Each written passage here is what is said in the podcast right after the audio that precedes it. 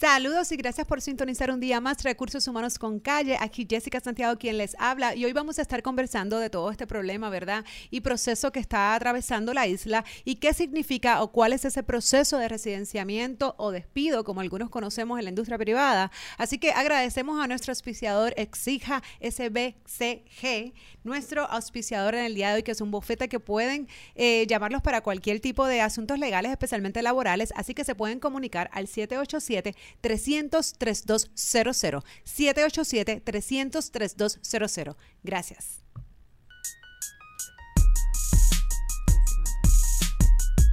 Saludos y gracias por sintonizar un día más Recursos Humanos con Calle.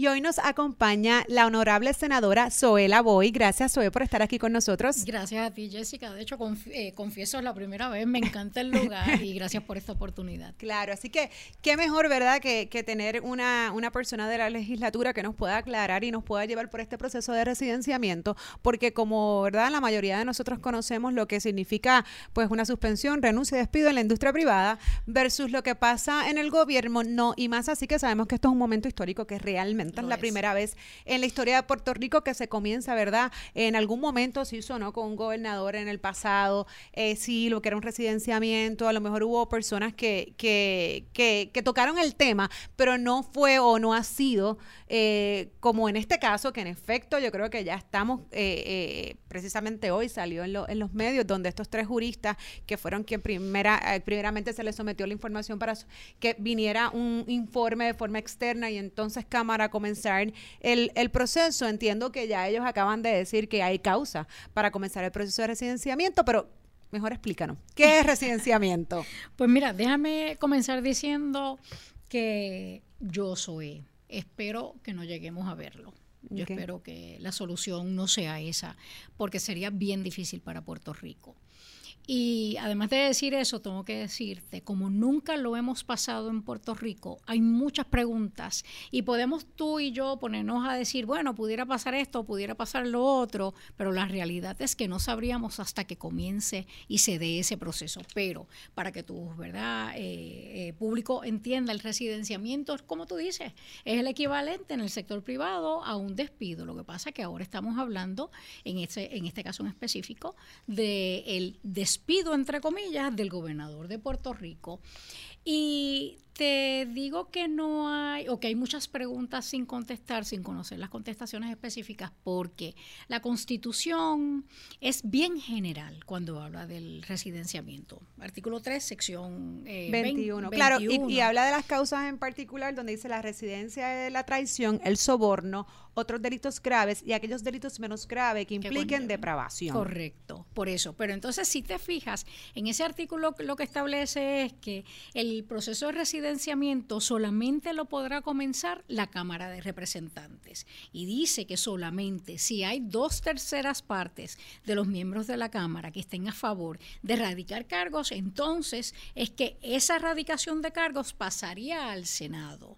Y luego dice también la Constitución que en el Senado eh, varias cosas. Lo primero es que para que se residencie o se despida, si vamos a utilizar el término que comúnmente se utiliza, mayormente en el sector, eh, bueno, en el público también, pero para que se residencie tiene que haber tres cuartas partes de los senadores y senadoras que voten a favor. Solamente se puede residenciar si luego de las vistas, de la evidencia presentada, porque es como si fuera un juicio, eh, donde la presidenta del Tribunal Supremo sería sería la juez o jueza y nosotros senadores y senadoras seríamos como el jurado. Pues dice la Constitución que solamente a base de esa evidencia cada senador, cada senadora va a emitir su voto y si tres cuartas partes están a favor del residenciamiento, entonces eh, la determinación sería residenciarlo. Esta determinación no puede ser evaluada por un tribunal y también establece que el único o consecuencia o castigo es remover al gobernador, en este caso, ¿verdad? El gobernador de su puesto. Si después se radican cargos criminales a nivel de justicia u otras... Eh, claro, es otro proceso, porque eso es otro proceso. Está bien claro, yo creo que desde el inicio, lo que hemos escuchado, ¿no? A raíz de muchas entrevistas, prensa y, básicamente, obviamente, leyendo la Constitución, es que esto es un proceso político no judicial. Y eso hay que establecerlo. O sea que aquí la bola está en la cancha del Poder Legislativo. Y como mencionaste, primero de Cámara y una vez entonces eso pase a, segundo, a la segunda etapa, es Senado. Mi pregunta es, yo entiendo que, esto es completamente innovador, como, como, como, ¿verdad? como hemos hablado, nunca había pasado, pero está pasando.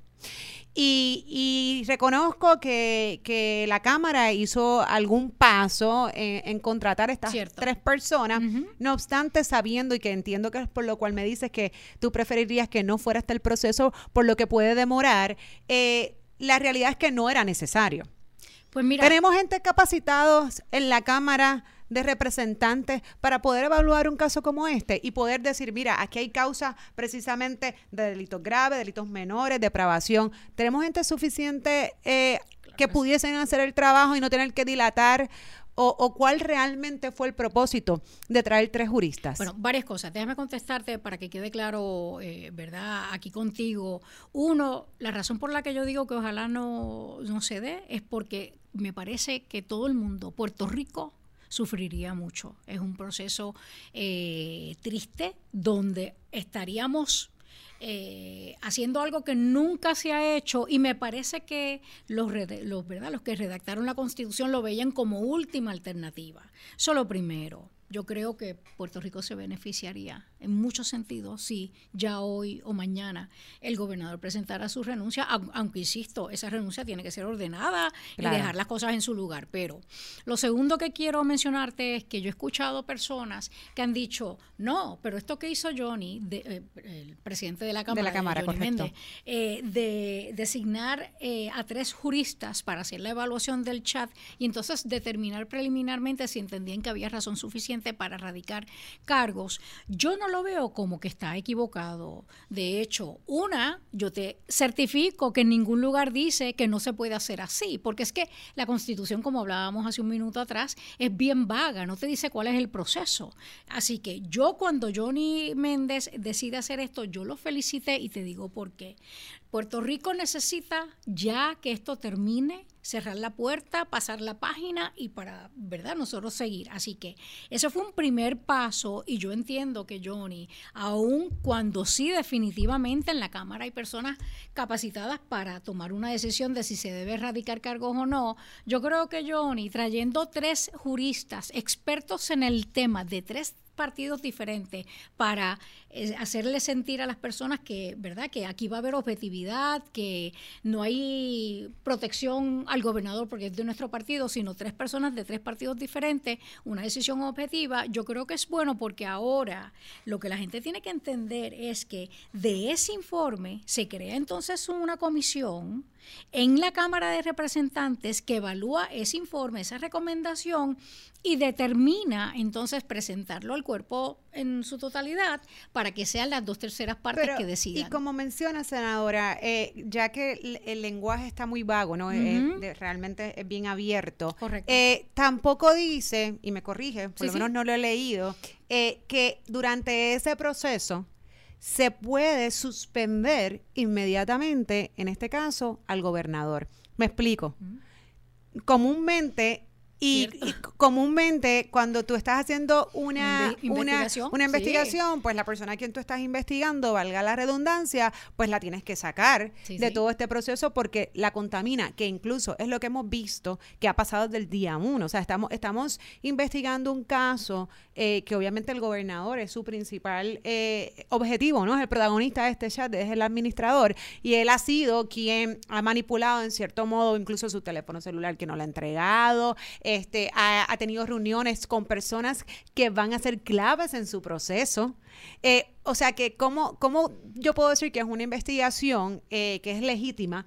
que es objetiva, cuando el, el, objetivo principal, que es el gobernador, se pasea entre las personas que lo van a juzgar. Bueno, yo creo varias cosas. Uno, eh, a mí se me ha notificado que sí el teléfono del gobernador ya fue entregado al Departamento de Justicia. De hecho, Justicia ayer presentó una, eh, ¿verdad? Recogió parece que todos los celulares. Eso por un lado. Por el otro lado, Tú lo decías al principio de, esta transmisión, esto no es un juicio eh, criminal, por lo tanto, hay ciertas reglas de evidencia que tú como abogada las conoces, ciertas reglas de procedimiento criminal que no aplican porque esto no es un juicio criminal, esto es un juicio político. Así que lo que nosotros estaríamos haciendo en la legislatura, en el primer paso, la Cámara de Representantes, es decidir si con el chat, el, los 889 páginas de ese chat, hay suficiente información eh, complementando eso con el informe que hicieron los tres juristas, hay suficiente información como para radicar una acusación por un delito de los que tú mencionaste al principio que establece la Constitución, soborno, traición, cualquier delito grave o un menos grave que conlleve eh, depravación. Así que si la Cámara determina eso, radica la, dos terceras partes dicen que sí, radica la acusación, eso pasa al Senado y nosotros lo que vamos a estar evaluando eh, es la información que uno de los compañeros o compañeras de la Cámara trae, porque va a ser las veces de fiscal, porque quien presenta el caso es un o una representante de la Cámara de Representantes. Presenta el caso con la evidencia que tiene y el en este caso, ¿verdad? Acusado, pero en un proceso de residenciamiento, entiéndase el gobernador, tendría el beneficio de defenderse y de traer información y evidencia a su favor. Y nosotros, a base de eso, es que tomaríamos la determinación de si en Por eso, pero en el interín, él, él continúa en sus labores, continúa bajo el mandato, continúa, eh, ¿verdad?, en, en la disposición de manipular. Y cuando digo manipular, es poder hacer llamadas, hablar con personas etcétera, que sabemos que lamentablemente esto se ha convertido casi como una cuestión bastante común dentro del gobierno, donde pues yo te llamo y te saco tus trapitos al aire, entonces si tú no, que, que yo creo que ese es el otro tema, porque yo he visto que acá hay personas que sí han tomado, como digo yo, el toro por los cuernos, se podría decir desde algún aspecto, sin embargo, otros los he visto demasiado tranquilos, eh, que eh, descansando que sea el pueblo quien ejerza toda la presión. Y a mí me parece que eso no es correcto, porque al final del día, eh, eh, quien debe demostrar que se está haciendo un proceso justo, no debe ser incluso, no debe, no debe recaer la responsabilidad completamente eh, sobre, él. Ya sabemos de lo que, de lo que, ¿verdad? Según el chat, entre otras cosas que se están evaluando de lo que puede ser capaz el gobernador o de las áreas donde él, pues hemos visto que no ha sido lo más prudente ni responsable posible. O sea que estamos dejando a una persona como esta que tome la decisión del país cuando hay un poder legislativo que es quien tiene la responsabilidad de hacerlo. Entonces, ¿qué pasa? Que estamos, sabemos que es la primera vez, pero incluso igual nos tenemos que poner los motores porque si no, para salir renuncia mañana, renuncia ahora, esto puede pasar en el futuro, entonces tenemos que dejar algo establecido porque ya no nos puede volver a madrugar la situación.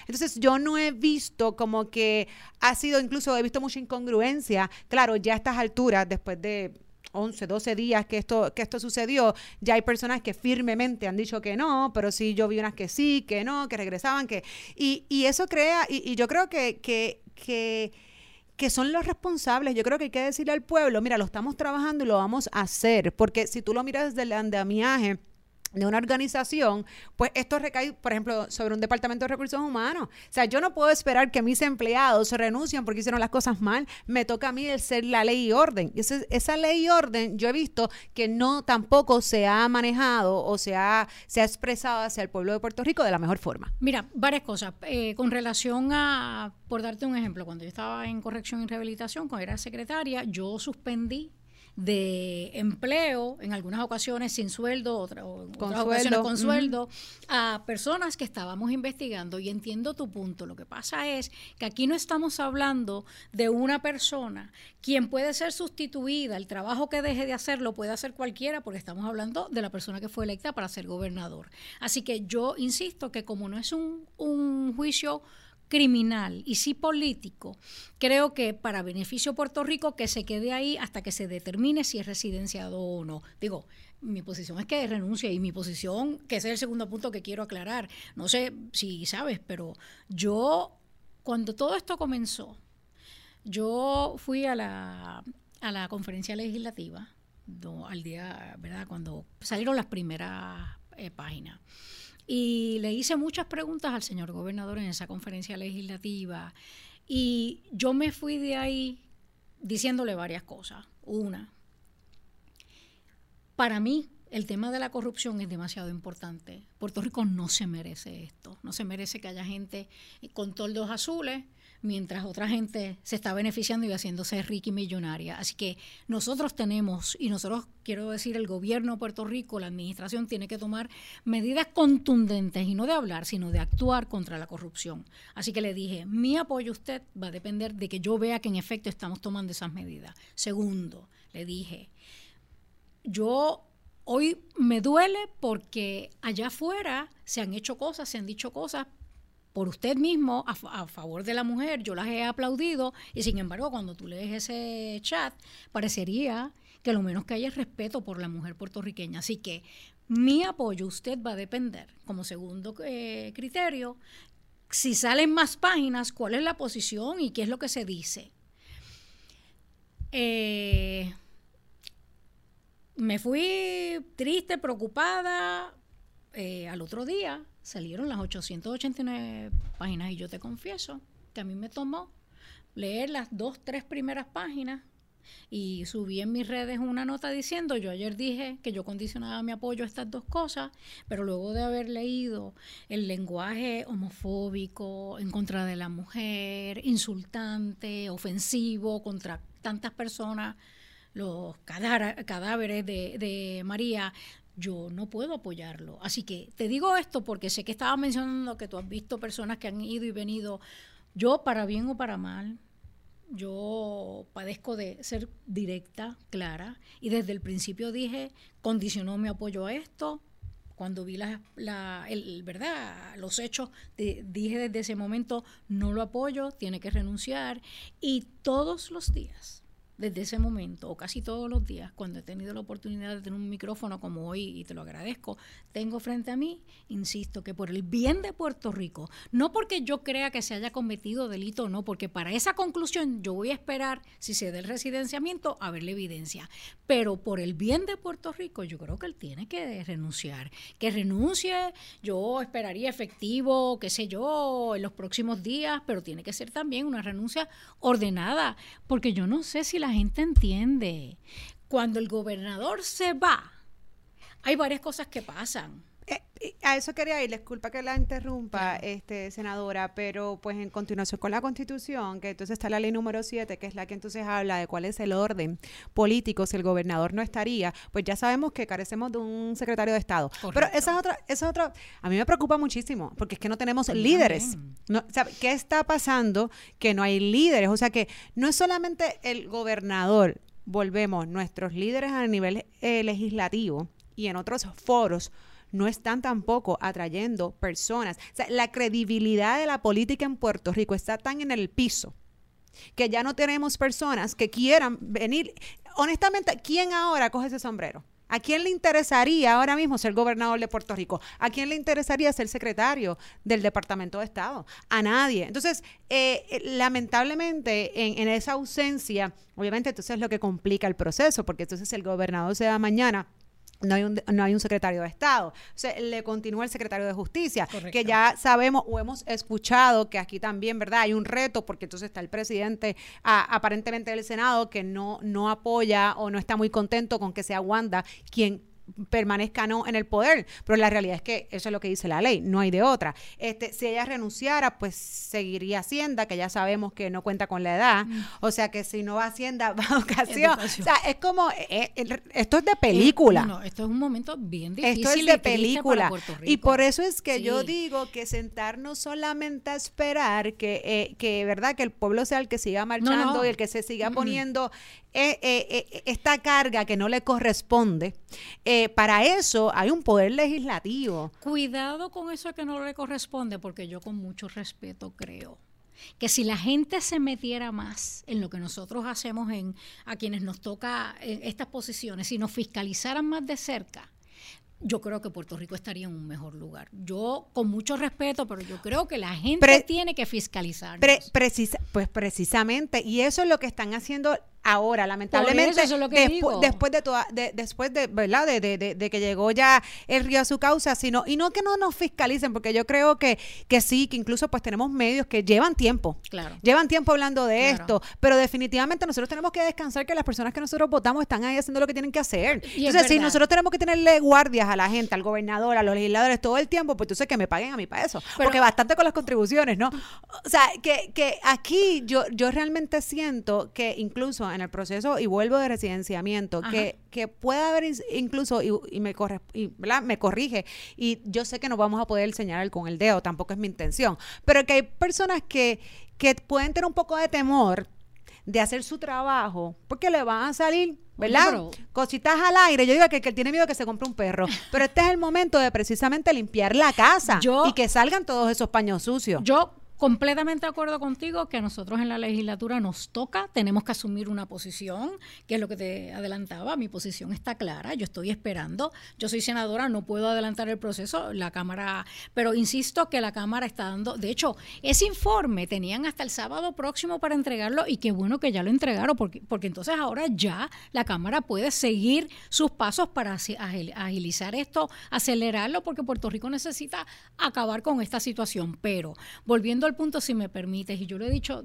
mira, yo llevo en esto muchos años, primero en el Ejecutivo, luego que me fui del gobierno federal, Ejecutivo estatal, y ahora aquí en un puesto electivo. Y te tengo que decir, es cierto que el pueblo debería sentirse seguro de que a quienes ha puesto en puestos electivos van a hacer bien su trabajo, claro que sí, pero de todas formas, aunque tú tú que eres experta en este tema de recursos humanos, tú reclutas a alguien y tú lo reclutas porque te parece que es la mejor persona Claro. para hacer el trabajo, pero tú lo supervisas y tú te aseguras que lo haga bien, lo fiscalizas o la fiscalizas. Y yo creo que ahí es donde estoy pidiendo que el pueblo no que que una vez pase esto no deje de fiscalizar, nos tiene que seguir fiscalizando porque aunque tratamos, y yo creo que la mayor parte de los que estamos en estas posiciones tratamos de hacer lo mejor posible, olvídate tú de corrupción. Hablemos por un momento. Yo he tenido la experiencia que en el Senado de Puerto Rico se presentan leyes que a ti principalmente, que es una mujer, que eres una mujer joven, te van a impactar como aquella, aquel proyecto de la compañera Naida Venegas sobre el aborto. Tú sabes que una de mis eh, sorpresas y mm, negativas y frustraciones es que yo vi que no suficientes personas se envolvieron en esto. Y lo que yo estoy diciendo es no solamente preocupada porque lo hagamos mal o, haya gente que, que, ¿verdad?, se beneficia del puesto en lugar de, de servir, se sirva, pero lo que pasa diariamente más tarde, o, o sea, otra- sooner or later, eh, antes o, o después, te va a aplicar, te va a impactar. Por, por eso es mi petición de fiscalízanos, síguenos. Qué bueno que, que trae este, este ejemplo, porque lamentablemente volvemos a pues la situación que, que, que, no, que nos atañe en este, que nos atañe en este país, y es que estos legisladores o estos proyectos de ley en ocasiones, pues tienen todos estos asesores que volvemos, no son precisamente las personas más capacitadas, sino son los amigos, son los contratos, porque esta que está aquí, ya yo ni recuerdo, pero en una que otra ocasión, en lo que a mí respecta, que obviamente mi área de expertise es recursos humanos, ¿no? Toda la parte laboral, me he puesto a disposición incluso sin, sin, sin, sin contrato ni nada. Es que yo a veces veo una rabascada de cosas, que lo tengo que decir así, unos proyectos de ley que yo, ¿quién está haciendo esto? ¿Quién está promoviendo algo que definitivamente no está en el film? Esta persona que escribió esto no sabe lo que pasa en la calle. O sea, literal, yo, yo, yo he dicho y abiertamente, yo mira, si necesitan, ¿verdad? Que, que, que incluso yo he participado como en parte de la Junta de Asociaciones privadas, eh, de recursos humanos, entre otros, si necesitan que, que haya gente que, que, que hagamos esto todos los días, que sepamos lo que tú quieres legislar, pero yo nunca he recibido nada. O sea, que, que, que volvemos. Entonces, cuando yo veo los asesores, a veces, a veces los contrarios, yo con razón. Yo te que aceptar. Yo, cada senador y senadora, y hablo del Senado porque es el cuerpo al que pertenezco, tiene su librito para manejar los asuntos que, los proyectos que presenta o los asuntos que atienden su comisión. Yo, un poco quizás por la experiencia que tengo tanto en el Ejecutivo, en un momento dado fui secretaria de corrección y rehabilitación en el privado, porque por muchos años tuve en mi bufete. Eh, quizás por eso es que cada vez que yo atiendo un proyecto en mi comisión, los de ponentes, yo lo abro a que el todo o toda, la que, me, la que tenga algo que decir sobre el tema, se decida. Lo, hago. Y cuando voy a presentar proyectos, en muchas, muchas ocasiones, antes de presentarlo, discuto con el experto o la experta, ¿verdad? El grupo de expertos o expertas sobre el tema para, porque sé que es mejor que lo hagamos eh, bien desde el principio y que mejor que el sector privado me diga si esto que te va a aplicar, que te va a afectar, te ayuda o no te ayuda. Así que pero la realidad es que cada senador, cada senadora invita. Lo hace diferente, correcto. Pero senadora, eh, nada, yo antes de irnos, porque eh, el tiempo nos traiciona, eh, me gustaría saber cuál sería, ¿verdad? Su, su, y yo sé que, la, que ya ha mencionado su posición en cuanto a la renuncia del gobernador, este, pero si eso no sucede, ¿Qué, qué, qué, nos resta? ¿Qué, ¿Qué, qué, nos queda? Pues mira, te agradezco la oportunidad porque desde que estoy diciendo que debe renunciar, yo he recibido muchas eh, comunicaciones, mensajes diciendo que yo me tengo que inhibir si esto llega al proceso de residenciamiento. Yo tengo que aprovechar, si me permites, tus micrófonos para decirle a la gente que yo no me voy a inhibir. Mi posición, insisto, es que renuncie por el bien de Puerto Rico. Nada tiene que ver con la comisión o no comisión de delitos. Esa parte si llegara al Senado una erradicación de cargos, porque la Cámara dos terceras partes la enviara, yo entonces me sentaría como senadora y jurado en este juicio político, evaluaría la evidencia que se traiga de parte y parte y tomaría una determinación. Así que para contestar tu pregunta, ¿qué vamos a hacer? Pues yo, esta es mi posición soy ahora soy eh, senadora. Yo estoy esperando la conclusión de la Cámara. Porque dependiendo de la conclusión de la Cámara, de si radica o no radica cargos, pues entonces yo dejaría saber a Puerto Rico cuál es mi posición. Yo creo que, y, te lo digo pero así por encima, por lo que hemos visto, pues yo creo que todo el mundo, a nivel incluso internacional, porque estamos en todas partes, pues eh, aparte de la de eso, eh, que, que, han visto el chat en forma general, ¿cuál sería su postura? No te lo puedo decir, porque sería tener un ánimo prevenido y yo no voy a caer en eso. Yo sí te puedo decir que con dolor, Ricardo Rosselló no puede seguir siendo el gobernador de Puerto Rico.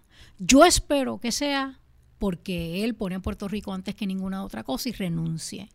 Pero. ¿Y tiene la capacidad para entender eso, pues? Pero si las circunstancias se dan para que se dé el proceso de residenciamiento, el pueblo de Puerto Rico puede confiar con que yo voy a tomar una decisión objetiva a base de lo que se presente. Eh, y yo, y sé que, nos tenemos que ir, pero permíteme hacer un llamado y yo me siento, es este mixed feelings, esta, esta combinación de, de sentimientos, encontrados. Claro, porque yo, incluso yo igual, yo, yo, yo veo a la gente, yo siento a la gente, e incluso me impresiona, me impresionan las imágenes, eh, y digo, wow, que, que renuncie ya si lo está viendo, eso es lo que quiere el pueblo. Pero del mismo, del mismo modo, te tengo que ser bien honesta, me gustaría que que venga un proceso de parte del Poder Legislativo. ¿Sabes por qué? Porque yo creo que hay que demostrarle al pueblo que finalmente, en algunas ocasiones, estamos siendo reactivos. No somos proactivos la mayoría del tiempo, pero por lo menos reactivos a situaciones. Entonces, que le dé esa confianza, porque es que ahora mismo no hay la confianza en ninguna parte. Entonces, si por lo, menos se ve esto, pues el pueblo se siente un poquito tranquilo de que, mira, eh, ah, fue un trato justo y están y se están haciendo, ¿verdad? Valer de, de, de, de su facultad, porque quien tiene la facultad son ellos, y haciendo el trabajo. Entonces yo, yo pienso que por eso es importante y que no solamente eso, y, y, y, ahorita lo mencionaste, que fiscalicen también, ¿verdad?, el Poder Legislativo. O sea, que yo creo que el mensaje aquí también importante que se debe llevar la audiencia es que todos esos esfuerzos, todas las manifestaciones, las marchas, no solamente deben de ir dirigidos al gobernador. ¿Por qué? Porque el gobierno no es el gobernador. el gobierno hay una estructura ¿verdad? Que, que es y un andamiaje que entonces es que construye el gobierno y detrás del gobernador hay muchas otras cosas pasando. Y eso incluye legisladores que probablemente pues han mantenido al margen o prefieren que el, gobernador renuncie porque es más fácil, porque entonces cuando comienza el proceso volvemos, pueden salir muchos trapitos sucios al aire y yo creo que es que es perfecto que es perfecto porque es el momento de limpiar la casa. A veces estas cosas pasan y, y, tú dices, bueno, nos vamos a quedar con dos o tres gatos, pero mira, qué, qué, bien, porque lo que viene, viene sangre nueva con otras, ¿verdad? Con otras mentalidades. Pues yo tengo que decirte que yo lo que espero es que de todo esto y de toda esta envolvimiento, eh, protagonismo del, de la gente, del pueblo, que es en verdad quienes mandan, no termine aquí.